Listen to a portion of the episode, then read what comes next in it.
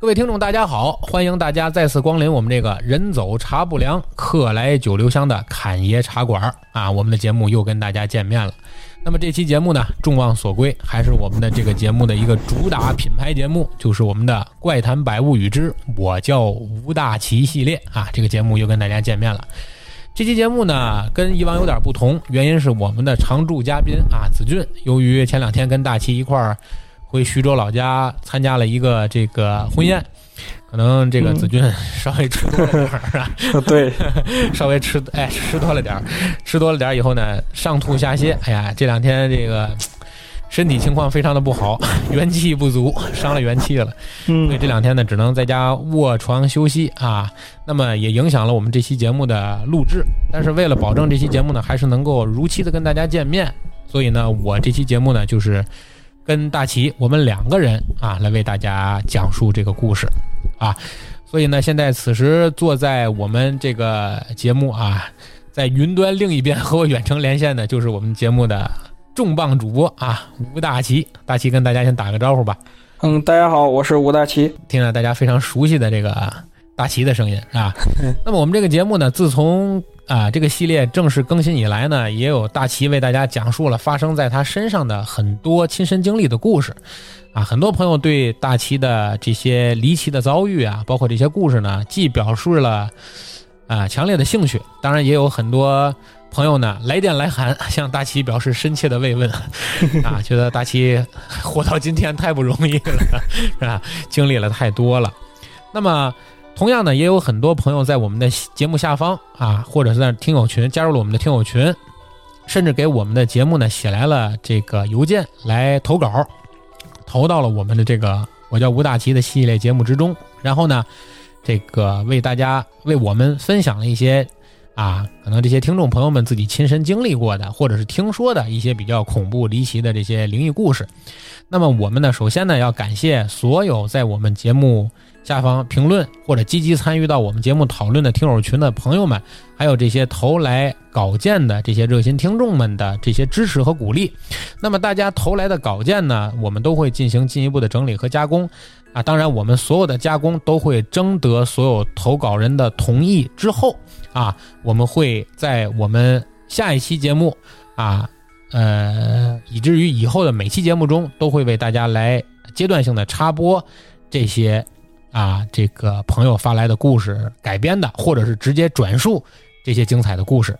那么，同样的，作为答谢，所有为我们投稿的听众，我们也都为他寄去了印有我们节目 logo 的 VIP 专属的马克杯。啊，上面印着我们侃爷茶馆的 logo，一个黑色，一个白色，啊，很漂亮。当然，发货的时候是随机的，啊，抽到黑的，抽到白白的，这个就看您手气了，是吧？那么，呃，也希望。以这种方式来鼓励更多的朋友们参与到我们的节目里来，积极的为我们的节目投稿啊！我们的侃爷茶馆，我叫吴大吉系列，也是在每一位关心我们、帮助我们的热心朋友们的支持下，啊，才能一步一步的走下去，而且发扬壮大，是吧？这是我们先在节目正式开始之前呢，聊了一些题外话。那么在我叫吴大奇这个系列更新至今，包括我们前一段做的我们的中元节特别节目啊，也分享了很多吴大奇的故事。有很多朋友呢，呃，纷纷的给我们这个加入听友群讨论也好，或者是在节目下方留言也好啊，跟我们讨论。讨论的话题呢，其实无非关于这几类。第一个，大家很关心，就是这个吴大奇讲了这么多的故事，都是发生在他身上的。这真的吗？这是 怎么可能在一个人身上发生这么多的事儿啊？那么在这里呢，我跟吴大奇呢，我们确实也聊过很多次。在这里，我们要跟大家确认的是：第一，所有我叫吴大奇系列里，吴大奇讲述自己亲身经历的这些故事，是百分之百在他身上发生过的事情啊，就是实事儿。并没有任何的改编成分在里面，也不，我们原则，因为当时我们在讨论的时候，我们也考虑过这些问题。原则上，我们也不会为了让这些故事变得更精彩纷呈，或者情节更加跌宕离奇，我们去更改或者啊增添某些不必要的情节。我们一定保持着原汁原味的给大家讲，是吧，大齐？对，这是咱原原先对原先讨论过的一个根本。第二点呢，就是说很多朋友呢也很关心，就说大齐经历了这么多的事儿，是吧？那这个，毕竟大齐现在年龄也不大嘛，对吧？这个三十岁上下的一个年龄，那是不是经历了这些事情，讲一段时间以后，这故事就没有了呢？我可以非常肯定的跟大家说，那是一定的，对吧？那是一定的，就是因为大齐也不可能每天都在经历事儿，我们也不希望为了我们的节目做的越来越好，让大齐生活的这么痛苦，是不是？那么是这样的，从下期节目开始呢，我们除了呃大齐回忆起来的一些他经历过的这些离奇故事之外呢，我们也会逐渐的为大家开始介绍我们整理的、听到的啊，或者是我们认为比较有意思的这些。啊，恐怖的、灵异的、离奇的啊，这些小故事啊，来在这个系列节目中为大家来讲述。当然，大齐呢，既作为我们原先这个节目的这个故事的来源者，后面也会作为我们这些故事的讲述者，来为大家去聊天啊，保证我们这个节目的继续更新。但是这个系列的名字一直都是叫我叫吴大奇，因为吴大奇是我们这个系列节目的特约啊重磅主播，所以我们会一直保留下去这个名字。这是大家关注的第二个问题，关注的第三个问题呢，就跟我们今天的这期节目有莫大的关系了啊！很多朋友们关心，就说大齐好像经历了这么多事儿，是吧？类似于好像就有了一个我们所谓的老百姓嘴里话说，就是有了个灵异体质，对吧？嗯，那这种灵异体质它的来源究竟是大齐天生就自带？这属于自带光环 是吧？天生就有，还是说确实是中途啊经历了什么事情，或者受到了什么外界的干扰，而具备的这种超能力，就类似于我们比较熟悉的，比如说蜘蛛侠，对吧？好像被蜘蛛咬了一口，然后就具备超能力了。那大齐究竟是被什么咬了一口呢？所以说，哎，大家也很关心这个问题。所以说，在这里正好接着节目，我们就先问问大齐：大齐，你这个灵异体质是天生就有呢，还是后天经历了？嗯，我这个不是天生的，是后天经历了一些事情，然后才开始的，就是有这种体质。那大概是从什么时候开始的？嗯，要说具体的话，我记得是在一年级冬天的时候，过年的时候。那你记得还挺真，那证明这个事儿在你记忆中怎么说呢？就印象还是比较深刻的。因为我现在回忆一年级的时候，很多事情我就已经完全记不住了。嗯啊，对，这毕竟是我第一次遇见这种事情，当时也是，当时不是没有感到害怕，但是事后想一想还是蛮害怕的，因为当时还小嘛，对吧？对对对对对，人小可能对于恐怖感和还是更多的局限于好奇心，对吧？嗯，对。后面长大了之后才会觉得，哎，回忆起来有点细思极恐的感觉，对吧？嗯，是的。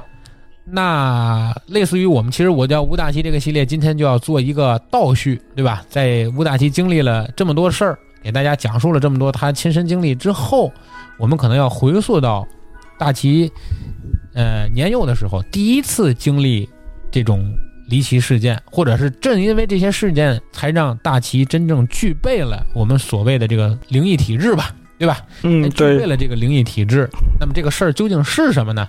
那我们就请大齐啊，利用我们这个节目的时间来为大家讲述讲述这个发生在你童年的故事吧。嗯，好的。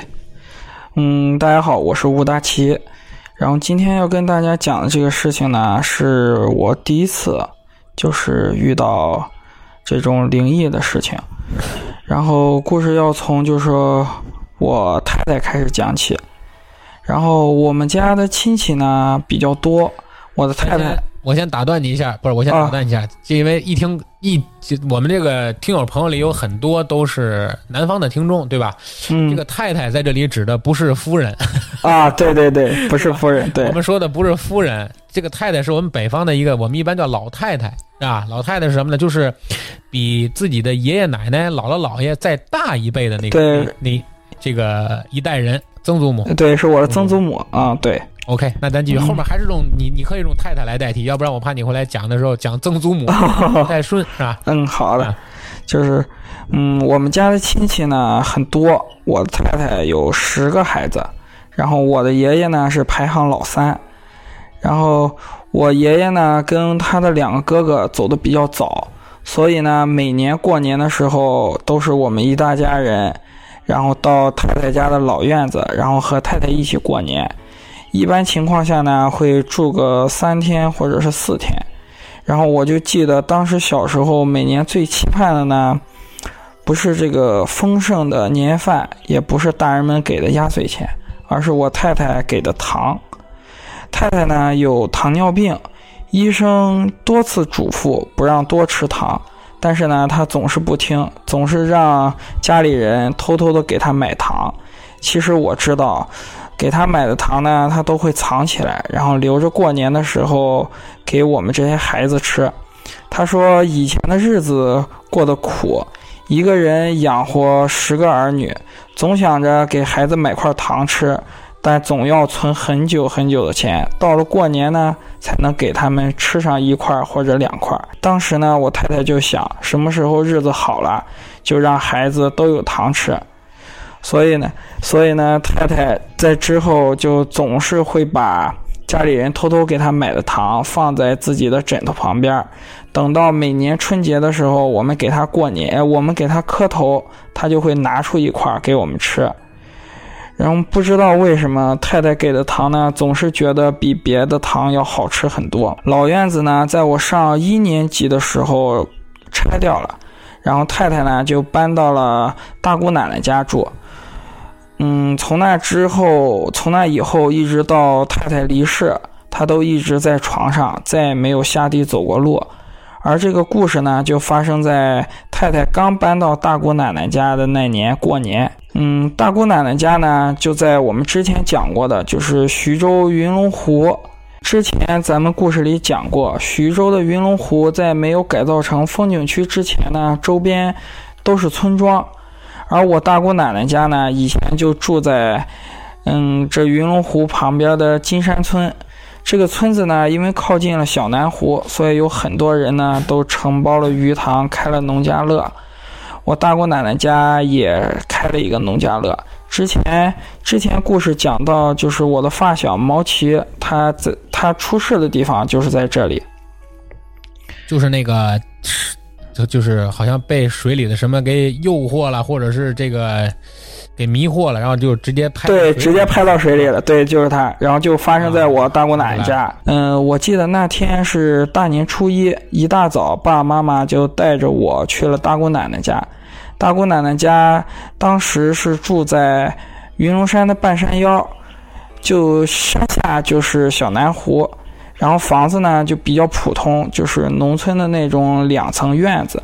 然后一进门正对着的一楼是一个客厅，二楼是大姑奶奶的大儿子住的地方。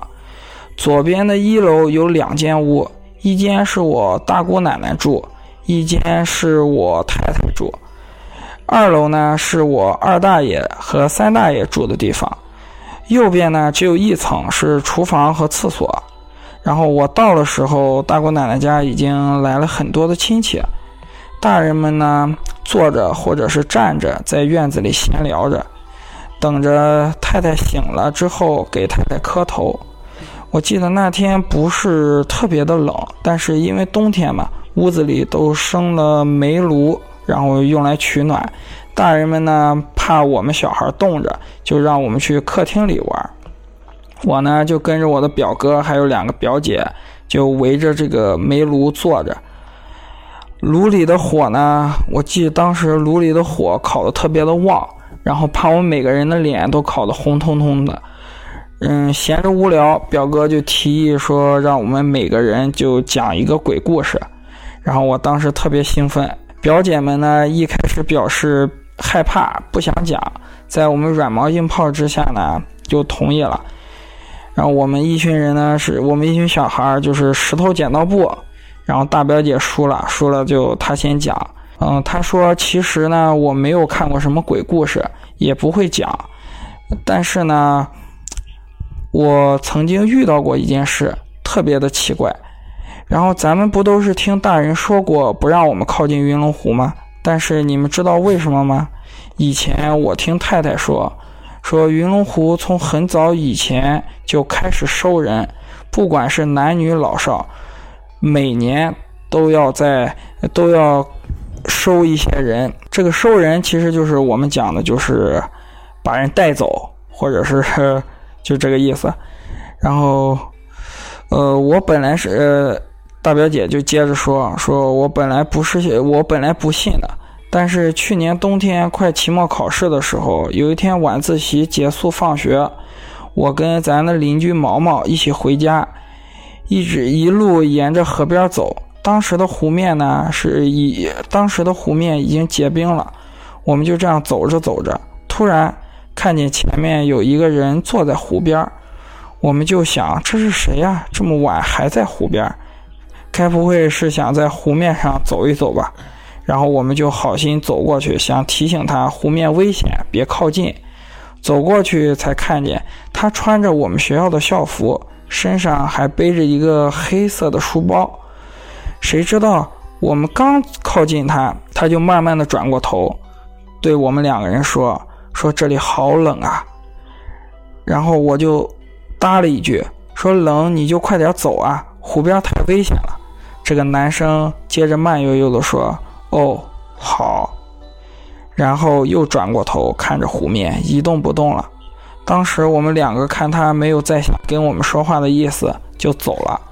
过了几天之后，就听说我们学校有一个学生失踪了，一直找都没有找到，直到春天的时候，湖面解冻，才发现他已经在湖里边被冻死好久了。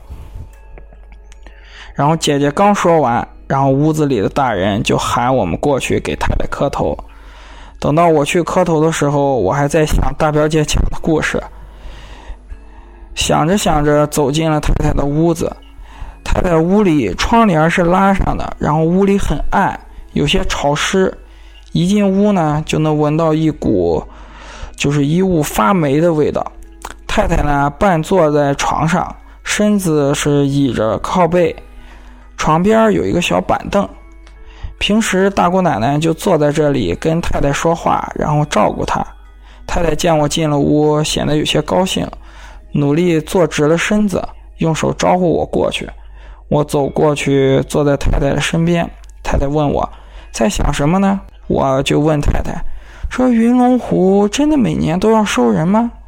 太太笑了笑说：“当然不是啊，这都是吓唬你们小孩的。”然后我听了，将信将疑的点了点头，就准备给太太磕头。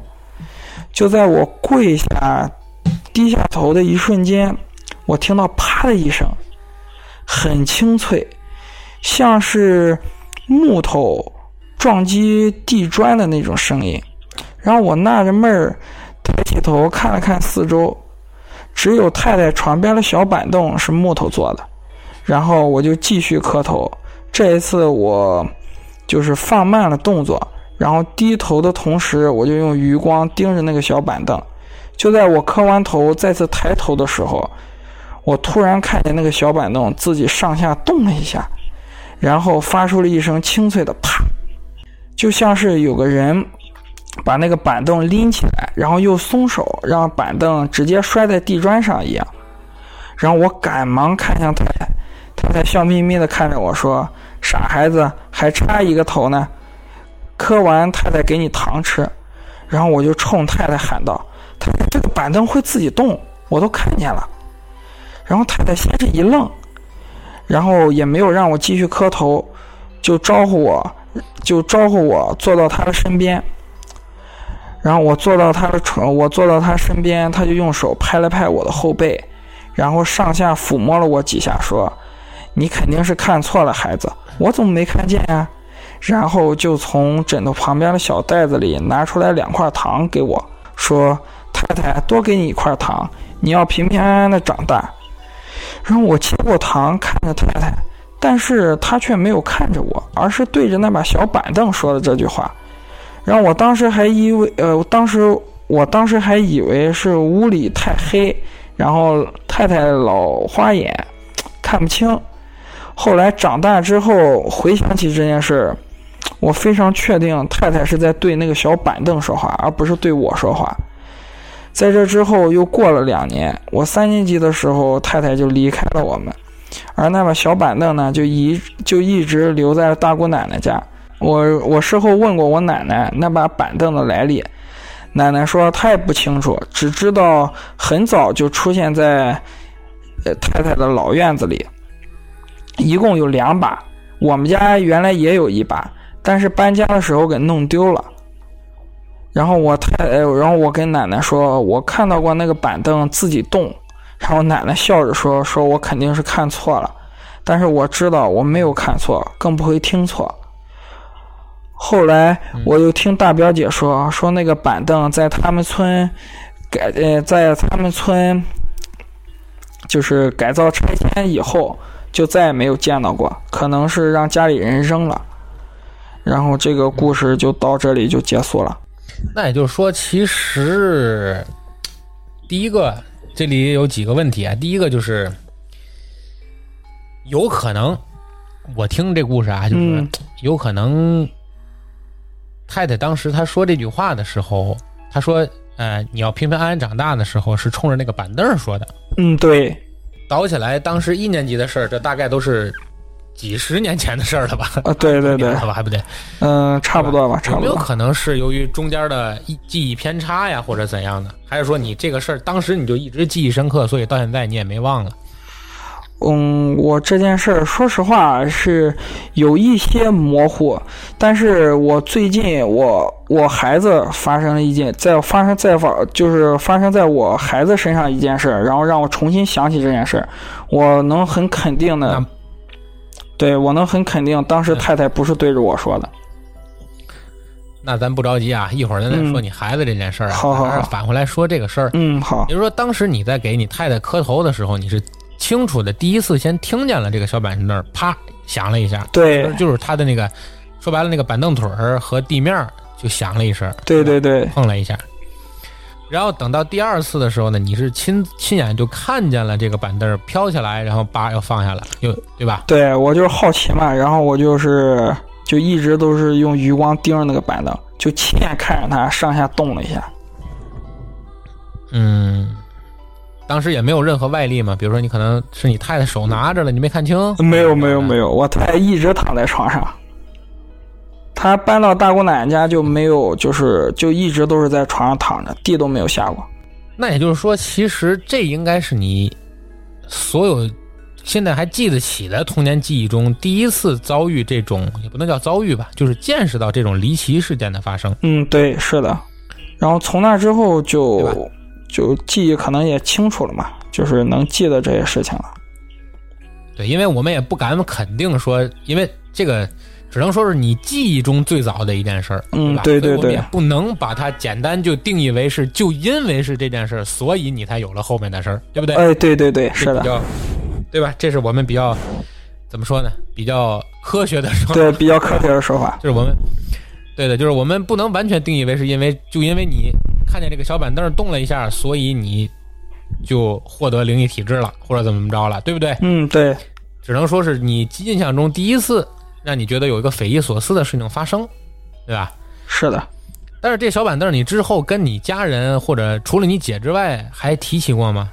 这个小板凳，我事后就跟我奶奶说过，因为我我奶奶跟我说，这个板凳是两把，然后有一把其实是在我们家，然后我是有印象的。那个板凳就是很普通的一个小孩儿，就上幼儿园小孩儿坐的那种板凳。我知道，我知道，嗯，对，带椅背儿吗？还是就不带椅背？带尾巴就是一，带椅背的，啊，对椅背儿的，就是那小椅子应该叫，对对，叫小板呃，叫小小椅子，对，应该叫小椅子。然后是刷的是就，那小椅子刷的，一般幼儿园小椅子一般都刷个绿漆，刷个蓝漆，是吧？对刷个什么颜色的那种，对吧？我我记，因为那个板凳在我家很长时间，我奶奶一提我就想起来了，那个板凳我小时候应该还坐过。那个就是它的那个漆，就是类似于就是那种，就是陶瓷陶瓷那种釉面的那种感觉，就特别滑。是不是因为？对，是因为咱小时候为了保护木头啊什么的，当时家里的椅子呀，或者是这些东西都会刷特别厚的一层油漆，嗯，对对而这些油漆由于当时做的，因为我是做油漆这个行业的，啊，所以他当时因为这油漆刷的比较厚，后来这油漆干了，干了之后的表面就会显得特别光滑。但是由于嗯。漆做的厚，所以过一段时间之后，它有时候会拔粒儿，哦，就会露出底下的木头来。或者有的人可能做的更完美一点，他可能先把整个这个木头外面先裹一层这个，也得裹一层石膏啊，或者裹一层石灰，或者裹一层腻子，然后再在腻子外面刷漆，再刷漆更亮。嗯，对对对对对，所以这就是我们那阵儿回忆中的小时候幼儿园的那种对板凳都特别亮小对小椅子。对，你要这么一说，那还真是有点悬，因为那把小椅子，你细想，其实它并不轻。对，那个椅子特别重。对，那个椅子并不轻啊，所以你要看着它能原地起落一次，还真不见得就是一个卧床的，你太太当时卧床那种情况下能够徒手举起来，直接就这样放的那种，是的，是的还真。是有有难度，对吧？其实事后难度，就是，嗯嗯，嗯，你说啊，就是我们就是从那之后，就是我记忆当中，就是每年过年都会讲，就是类似于这样的小鬼故事啊，跟姐姐哥哥们一起。我表姐也提到过一次，说她在就是说照顾太太的时候，也见到过那个板凳动了一次，但那一次他跟我讲，他那个板凳动的是平移着动的，啊，明白，对。就是平着挪了一下，对，吧？平着挪了一下，而不是而不是像你见到的这种直接就是是上下动了一下下，对。上，下飘了一下，对吧？对对对，然后反正就是嗯。那个板凳是挺诡异的。是，而且这里最诡异的事儿是你看到你太太说你要好好长大的时候的时候，她看的不是你，而是这个板凳儿。对，他是看的板凳，而你刚才又说，对，而且刚才你又回忆的时候是说你奶奶说这个小板凳儿其实并不是一把，而是两把，而另一把就在你家。对，就在我家。然后我还我真是做过，是冥冥之中，对，冥冥之中有什么，对吧？有什么联系？是不是太太知道这里有什么事情，而是一种嘱托，对吧？或者嗯是、是怎么个情况？这就不得而知了，对吧？毕竟当时太太年纪也大了，对对对，这个眼神啊，各方面的，这里可能还会有他的，对吧？这不是我破梗啊，我只说这里有可能不科学的解释的地方，嗯但是。其实，既然聊到了所谓我们获得灵异体质的方式呢，我们就不妨把这个话题往外扩展一下，对吧？由大齐刚才给大家聊的这个，其实不能算是鬼故事，只能算是一个就是灵异的一个小小回忆。对对对对，我们就把这个话题呢往外扩展一下，就是说，我们所听过的一个人，一般来说啊，原先可能就是一正常人，然后突然之间就类似于我们叫开天眼了，或者说就获得灵异体质了，是的，是的，或者是能看见一些别人看不见的东西了。一般都有哪些方式可能会让人有这种方式？就我们听说过的啊，这个没有任何科学论证啊，就说我们听说过的都有哪些？大齐，你先说说你听说的。我我其实不能说听说，我见过，我母亲，哦，也就是说，其实你家并不是你一个人是这种体质。对，是是我母亲，就是在我上初三，哎，上上初三的时候生了一次重病，然后之后她就是有这种这种体质，然后她的故事也比较多，我们可以以后的故事再聊。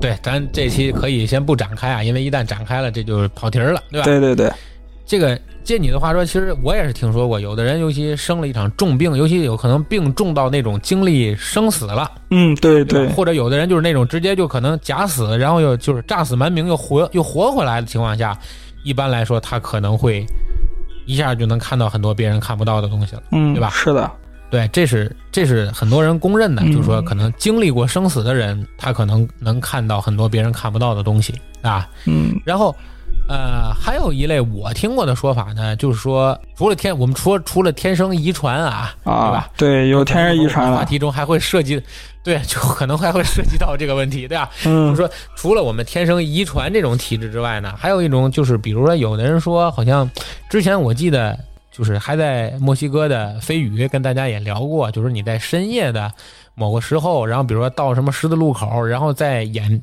眼上抹那个牛的眼泪，哦，对我也我不知道你听没听说过对不对？就是特殊的时间、特殊的手段。对对对，好像因为很多动物它具备这种，就是说难以理解的，就是它能看到很多你看不到的东西，所以说你就包括牛，还有很多朋友，我们听我朋友里有养猫的，对吧？我也养猫，嗯然后你会发现有时候猫会突然间就是跟一个地方产生了莫名的互动，你能理解我我说的，意思吧？就是对着空气。对，就是对对着空气，然后就开始各种讨喜呀，然后就这种用手摸呀，然后去就是跟就一般跟对着你做的那些东西，它可能会突然间对着空气做。当然，这个动物咱很难理解啊，这个可能直接把它理解为什么别的也也也不太合适，对吧？嗯然后再有呢，可能很多人说孩子眼镜，对吧？对就说孩子就是，对，就是像你你咱俩现在孩子应该都差不多大吧，三岁左右，就是开始甚至于再小，或者就是说对吧？小孩刚出生，在他好像就类似于我们讲，我不知道南方朋友们能不能听懂这句话，反正北方有这句话叫“性脑人儿”，就是说你头顶，因为孩子刚出生的时候，他是为了能够顺利出生的时候，他的头盖骨是搭接着生出来的。然后随着他逐渐长大，然后他这个头盖骨会逐渐撑开，然后逐渐的，因为大家看这个骨骼、头骨、颅骨，就会发现，其实每个人并不是一个完整的一个一个颅骨，而是就是几片拼接成的嘛，嗯，对，对吧？他就是小孩没所以小孩儿的，对他刚出生的时候，其实他脑门是软的，就是说他他喘气的时候，你能看见他脑门在呼嘚儿呼嘚的闪，对吧？是的，是的，那个地儿就叫他的性脑性脑仁儿嘛，北方叫性脑仁儿，就是说他的三魂七魄、元魂啊，其实就是从那个地方出入。对对，就是因为他那个地方还没长死，所以小孩儿的元魂出入比较方便所。以他能所以说他可能很多的时候，哎，能看到很多我们大人看不到的东西。当然，这个可能一会儿你跟大家聊天的时候也会涉及到这个问嗯，题，对是不是？对我我孩子，对对对对对，也会涉及到这个问题。然后再有一类可能就是像你说的，他可能，比如说经历了什么特殊的事情，比如说遇到了某些比较可怕的事，或者遇到了让他自己受刺激的事情之后，突然间他就也具备了这种能力，对吧？当然也不排除有很多就是九十年代吧，当然那可能骗局居多呀，有很多人就是中国那个气功热那个时候，对吧？对对对，这个对那段时间有很多人说自己能开天眼，是的，对吧？是，这个所谓这个所谓开天眼，这个到底能开不能开呀、怎么回事？这咱就不知道了，对吧？哎，然后再有就是说有一些这个得道高僧，对吧？这块儿他们可能也具备这种特殊的能力，这个也很难说，我对吧？我有一个同学，这个这个就是他跟我讲的，就啊。是我一个初中、初中的一个同学，他跟我讲过，就是他家每年都会去那个普陀，去，就啊南普陀对，去普陀去拜一拜。然后他就跟我讲，嗯就是有一年，就是他回他到那个普陀去拜的时候，就看到就是一个类似于高僧吧，他就是就真嗯是像我们那种，就是听说过那种，就是一步，然后一拜一一叩首，嗯然后一步一拜一叩首，就一直就是叩到那个佛像底下。然后我那个嗯。同学就是，也就是学着，然后走了一遍，然后就这样走一遍，然后嗯。好像当时我们正在小，就是小中考吧，然后他们就是嗯。许了，不知道是许了一个什么愿望，反正就是，可能是后边是成了，成了之后，咱们不都说就是说是还愿对要还还愿？然后他就是他就是没嗯去还愿，然后他就说自己就是那段时间就、就是跟就是疯子一样，他就说能看到很多东西。哦，对，然后之后可能是家里又带着他吧，然后就是去还了愿之后回来之后，他就说看不到那些东西了。是因为怎么说呢？就你说那个行为啊，叫拜山。哦，哦，叫拜山。这个我们可能听对很多听我朋友里如果有佛教信徒啊或者什么，我不知道我说的对不对啊？因为我可我不能算是一个标准的佛教信徒，只是说了解一些东西啊。这个行为叫拜山，就是说从山脚下一直到山顶上，一步一个头磕过去，是吧？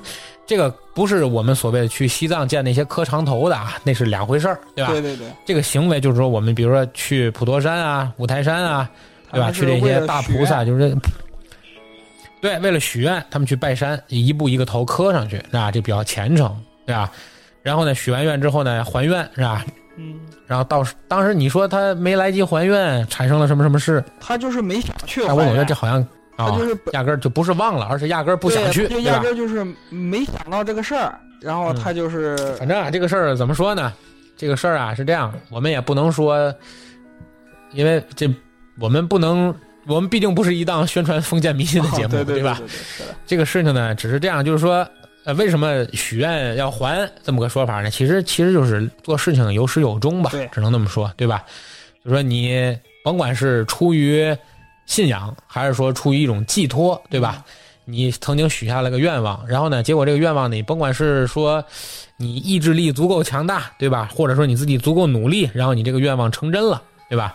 你去还个愿呢，好像也是对这个事情做一个完美的就是就是怎么说呢？给自己一个答复吧，给自己一个答复，一个完美？的句号。也算是有失，哎，完美的句号。然后你呢，这个总的来说，可能让人生过得更有意思一点，对吧？你说你不去还愿，然后会怎样怎样？这个东西其实怎么说呢？嗯，看你自己吧，对吧？反正我要许的愿，一般成了的话，还是会去还一下，对对对吧？也算给自己一个交代，对吧？借别人的东西，你得还嘛，对不对？哎，对对对对对对对对，所以这就是我们借着大齐刚才聊的这个故事呢，我们展开说，一般会在哪种情况下，有时可能会有灵异体质，对吧？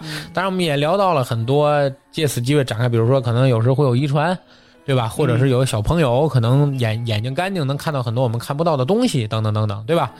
那大齐，要不咱就借这话题再展开说说，说说你遇到的，或者你最近遇到，就说前两天跟我聊天说孩子这边遇到了一些什么什么问题，对吧？好了，嗯，哎，就是自从咱们上次节目之后呢，然后我就从原来的老房子搬出来了，然后搬到新家之后，刚开始还是一切就是比较正常，就是从上周开始，然后我身边呢 就发生了就一些事情。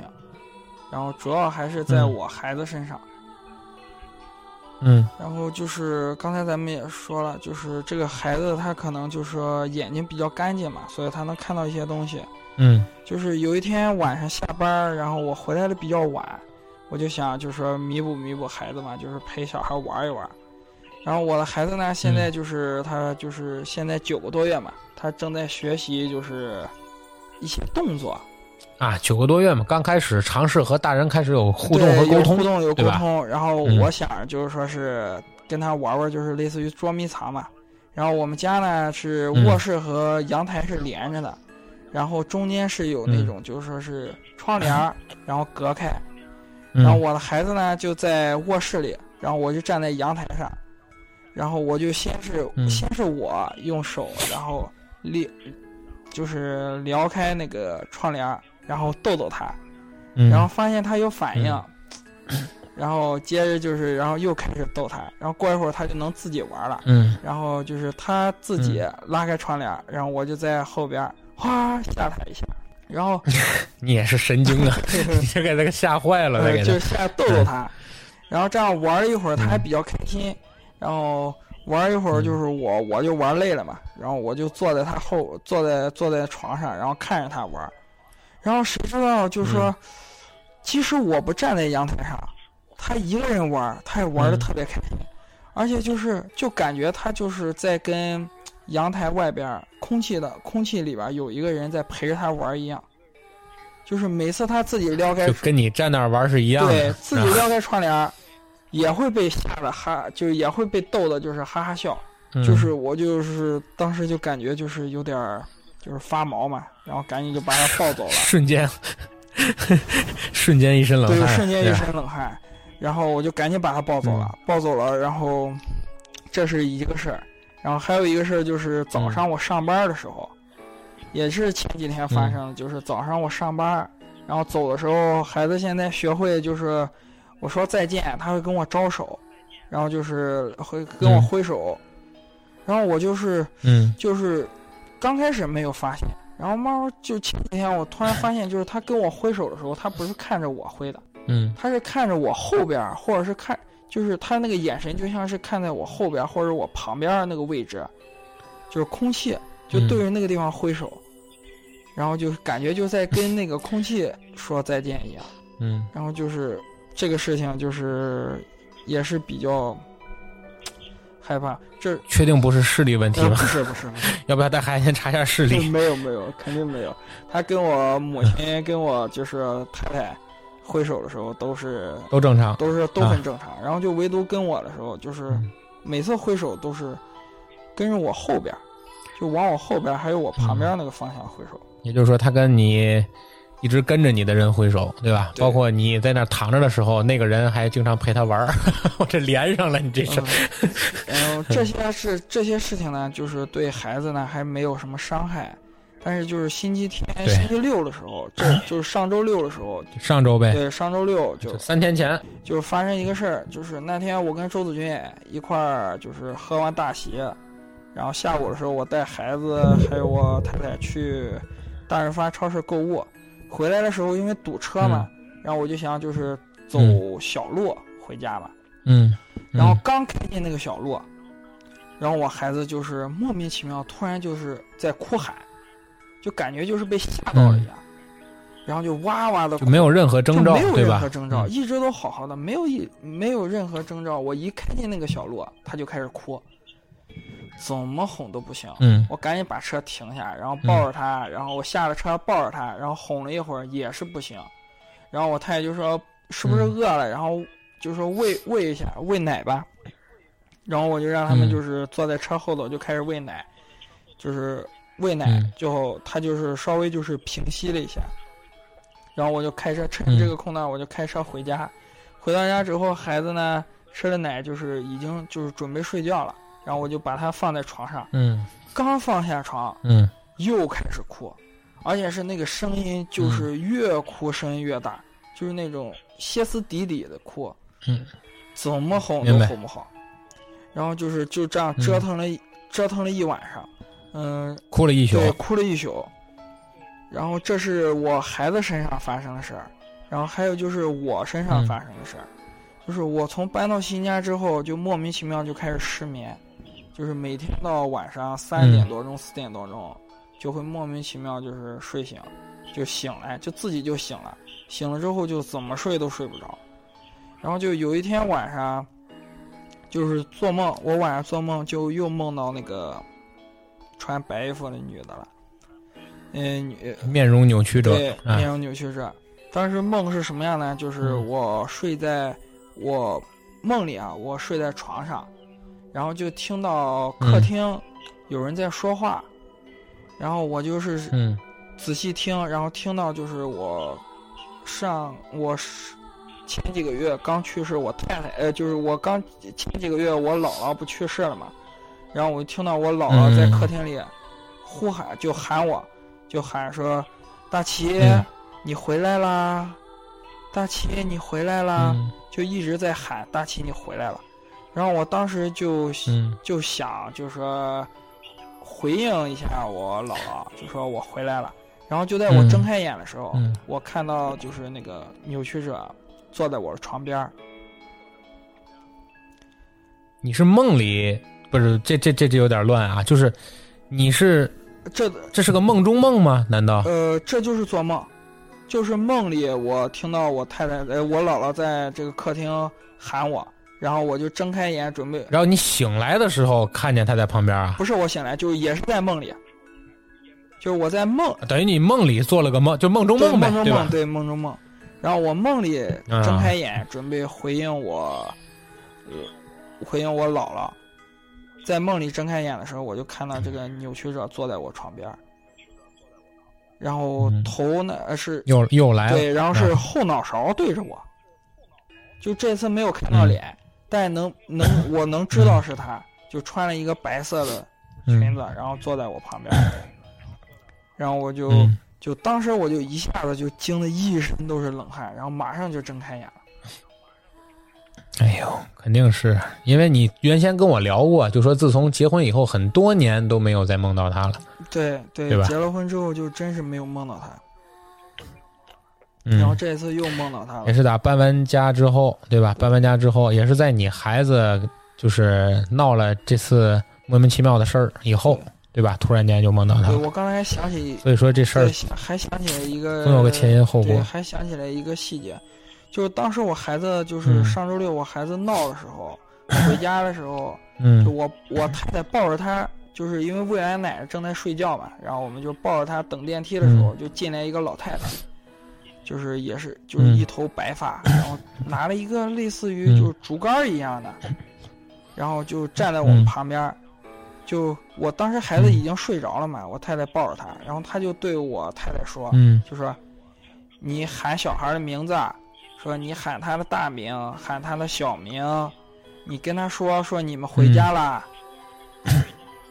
然后我就就当时就很莫名其妙，然后就是我孩子已经睡着了，为什么还要说什么告诉孩子说我说回家了这样之类的？哎，这倒这倒正常，因为有时老人啊，哦我们这可能你不知道啊，就我们家老人，比如说像我孩子还小的时候，嗯你说有时候在爸爸妈妈家或者是在岳父岳母家晚上待的太晚，哦，比如说天黑了以后往家走，家里都嘱咐就说你往家走的时候，甭管孩子什么样，你是睡着还是醒着，你喊着点他名儿，哦，跟他说回家回家回家，因为就是孩子刚出生嘛，我刚才跟你说了嘛，孩子刚出生，他这个性脑门没长好，哦。就是就是这个所谓就魂魄不稳啊，对吧？嗯。怕有东西吓着他，怕有东西吓着他然后你叫着点他名字呢，对他会一直跟着你走，就是他不会丢，是吧？要不怕丢魂儿嘛？这个之前飞宇节目里也为大家讲过，他小时候还丢魂儿，还招去、啊这么个故事。哦，这个我听说过。嗯对，所以说这个，对对对，所以我估计人家也是好意，这个还真没别的意思，就就是晚上回来嘱咐你们叫着点，对吧？别不别别不说话。对对对对对，然后反正就是感觉嗯就是搬到这边之后，就是很多事情都很不顺吧，应该。嗯，两方面，第一个可能因为刚到新家，环境不适应。嗯，我觉得啊，我还是往我还是，因为毕竟这都是亲身经历的事儿咱得往好处说，对吧？咱不是说为了节目效果啊，我就说诚心，咱还得把这事儿往严重说。我觉得是这样，第一个是因为咱刚搬到新家，嗯环境不太适应，这是一方面。另外一个啊，从科学角度上讲，我原来看过这方面的资料，人做梦，我不知道你看没看过一个电电影，就是那个嗯，盗梦空间。那个《盗梦盗梦空间》，对，嗯如果你在梦里又做了梦，就所谓的梦中梦，嗯那就证明其实你的精神压力已经很大了。嗯你能理解吧？这是咱从科学角度理解啊，就是对于梦的了解，或者是对于做梦这件事情的研究，发现如果你做的是梦中梦，证明你精神压力已经很大了，一定要注意调整一下自己的心态和精神压力，嗯跟你的工作呀，或者跟你的作息呀各方面的，你都要注意了。就是你一般很累了，或者你身体状况不太好的情况下，人一般就会做梦中梦，而梦中梦这个嵌套的越多，证明你的精神压力越大。我曾经听节目，也是别人节目里讲过一个鬼故事。这鬼故事呢，也不叫鬼故事，其实也是分享他听友的一个亲身经历。这个听友做了一个梦，离奇到了这个梦是七重梦中梦，厉害吗？七重梦中梦，就是说他在梦里头醒了七次，但每次醒来发现都是个梦，而且每次醒来都见到一些离奇的场景，比如说见到什么人啦，或者见到什么东西啦，然后见到这个酒店，他当时住进酒店一个房间里，这酒店的墙上挂着很诡异的画，等等等等等等，然后突然间被惊醒，发现又是个梦。然后醒来以后，还跟他姐聊天然后他姐怎么着聊天聊天，然后突然间发现哪哪又不正常了，哗一醒来又是个梦，就一直是七重梦中梦，那故事特精彩，就当时听的我也是毛骨悚然啊，这故事。梦里嵌套的梦次数越多，就证明你精神压力精神压力越大。对，精神压力越大，因为我之前也是从来不做梦的人，我之前从来不做梦，也是嗯也是最近各方面吧，可能精神压力比较大，或者是劳劳心劳神的地方比较多了。最近可能做梦也比较多，我睡眠其实最近也不太好，包括整个精神状态啊，其实一直也不太好。最近也是可能也需要再调整调整吧，所以也是共勉啊，和我们大齐也是包括和我们所有的听众朋友们共勉。反正到秋天了，人容易犯困犯乏，然后人在这个阶段呢，可能更需要进补，也更需要休养。在这个阶段，尽量不要让自己的精神亏亏耗太大嗯啊。如果你发现最近做梦太多了，或者像大齐这种梦中梦啊之类的事情，不要往坏处想先啊，不要往坏处想，先调整作息，让自己更健康一点，就能解决这些问题，对吧？我觉得你从结婚到现在一直没有梦到过那个，我们以后就节目里固定管叫小白吧，白 就一直对一直没有梦到过那个小白，我觉得也是因为你可能生活作息更加健康啦，或者各方面的，对吧？最近肯定是由于搬家嘛，对累对吧？折腾来折腾去，然后环境也不适应，床也是新的，对吧？嗯各方面的，反正综合到一块儿，难免会出现这种问题，对吧？像你刚才聊的小朋友眼镜儿，就是眼睛比较干净，然后容易看到不同东西，这个事儿其实我是真是，我有一朋友，我就在这里跟大家分享一个我听说的故事啊。我有一朋友，我以前一同事，嗯我以前同事他家生个小男孩儿儿子啊，然后呢，他儿子小时候就发生过这件事，同事也挺信这个的，啊，就是经常比如说遇到点问题会找，就是天津讲话叫顶仙儿啊，东北也有这种说法，叫出马仙嘛，嗯对吧？对，出马仙。会到顶仙去帮忙看。对他家小孩儿小时候就遇到过很多怪事，包括他也遇到过很多怪事。就他家小孩儿小时候刚会说话，有一天这个老公出差，就他们娘俩在家，然后小孩儿就他家六楼吧还是七楼，反正挺高的一高层是吧？小高层，然后晚上就窗冲着阳台窗户外面笑，特别开心，嘎嘎嘎嘎笑，冲着窗户外面笑。阳台窗户外面，大厅灯火通明的啊，然后就指着窗户外面笑，然后就都笑毛了，给他妈，你知道吧？就问他你笑什么呀？然后他说：“哎呀，窗外好几个叔叔逗我。”哇，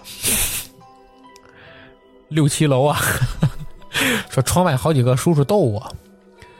哎呦！当时说完这句话之后，我们那个同事当时就已经毛骨悚然了。你想，哥你你也崩溃了，对不对？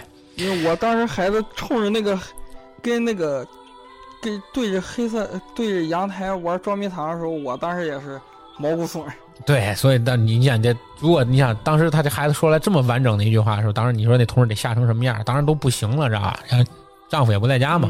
然后赶紧就把窗帘拉上了。他也是，就是阳台跟客厅，他是厅跨阳台，跟我们家结构是一样的，厅跨阳台，一大阳台。然后就把那个阳台的拉帘拉上了。哎，这你这看电视吧，咱不看外面了啊，不看外面了，看电视吧。然后呢，娘俩。小孩嘛也好哄，看开电视，甭管看个什么动画片吧，对吧？小猪佩奇、海绵宝宝之类的，反正就看个动画片。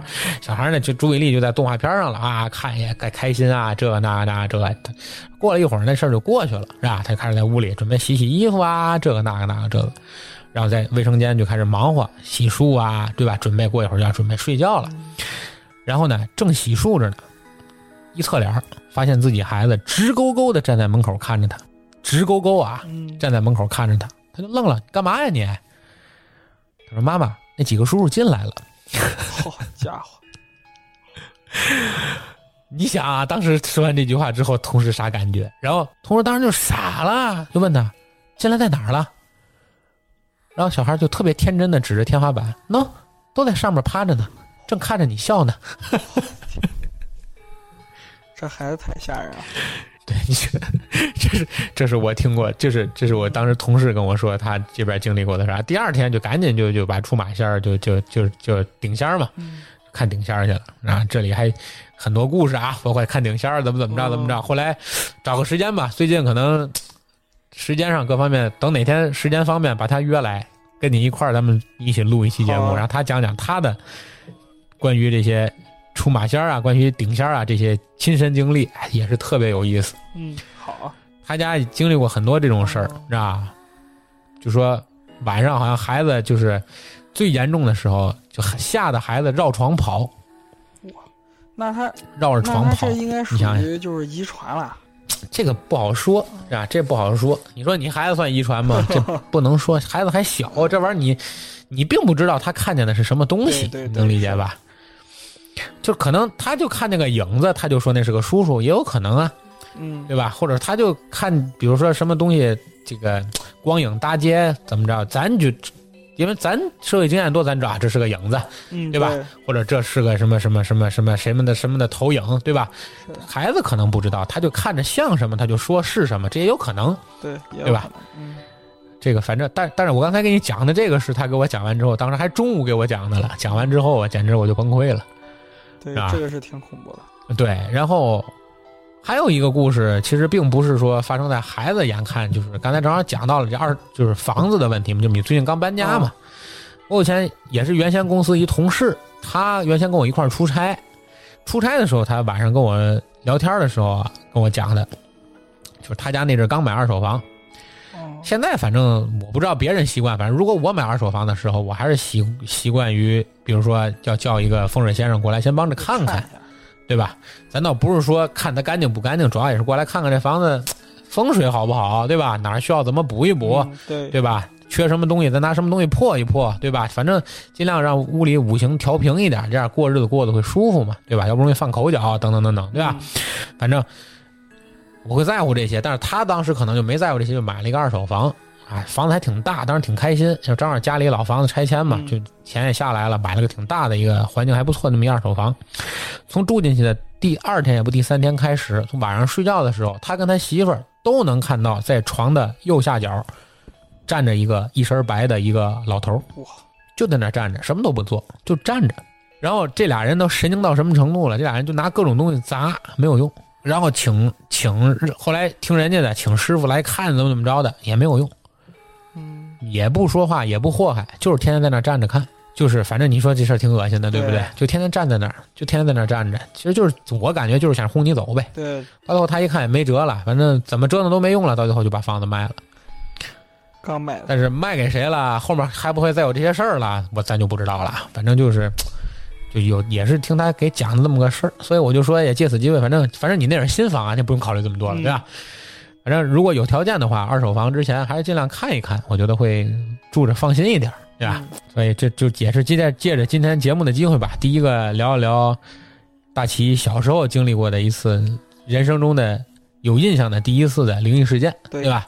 然后又聊一聊最近经历的几个小事儿吧，那不能叫什么大事儿，对吧？孩子那边还是尽快要去，看看，对吧对，甭管是咱说通过医学手段，还是通过什么别的手段，反正看一看，别让孩子受着惊吓，嗯，对吧？因为有时候孩子受着惊吓，不见都是因为看到什么不干净东西了，有可能也是成长过程中吧，可能哪儿不舒服，对对对，对吧？也有可能会有这种情况发生。反正我们还是相信科学吧，嗯对，吧？是实在不行了，你说找个师傅看看或者怎么着的，这个也也也也不是不行，对吧？多条腿走路吧，谁知道哪片云彩下雨，对吧？啊，你这也要多保重身体，因为子俊同志已经倒下了对吧？我们今天，对我们也都要注意，秋天了，多多保护身体，对吧？然后呢，这个我们也是由于今天子俊的缺席呢，所以我们节目也是只能在篇幅上和内容上做临时的调整，来临时为大家填平补齐这期节目吧。那么我们也就算欠大家一个精彩的节目啊！等子俊同志康复了，我们下一期我叫吴大奇系列节目呢，再为大家开始正式分享。然后呢，我们在这里呢也跟大家先节目中沟通一下，我们下期节目呢可能就要开始为大家来分享我们所知道的、听过的或者是经历过的一些有意思的灵异故事了。那么下期节目肯定精彩，也希望大家继续留意和关注我们的这个话题和栏目。然后，同样喜欢我们节目的朋友，也欢迎您关注我们的微信公众号。微信公众号搜索“侃爷茶馆”啊，没有儿化音，“侃爷茶馆”，点击关注。然后呢，可以在下方选择给我们投稿，或者加入我们的听友群。听友群现在人数也是越来越多了，希望越来越多喜欢我们节目的热心观众们能够加入到我们的听友群里，和我们积极的展开讨论和互动。啊，我们也会每天有我们的这些驻场大主播和大家来聊天儿。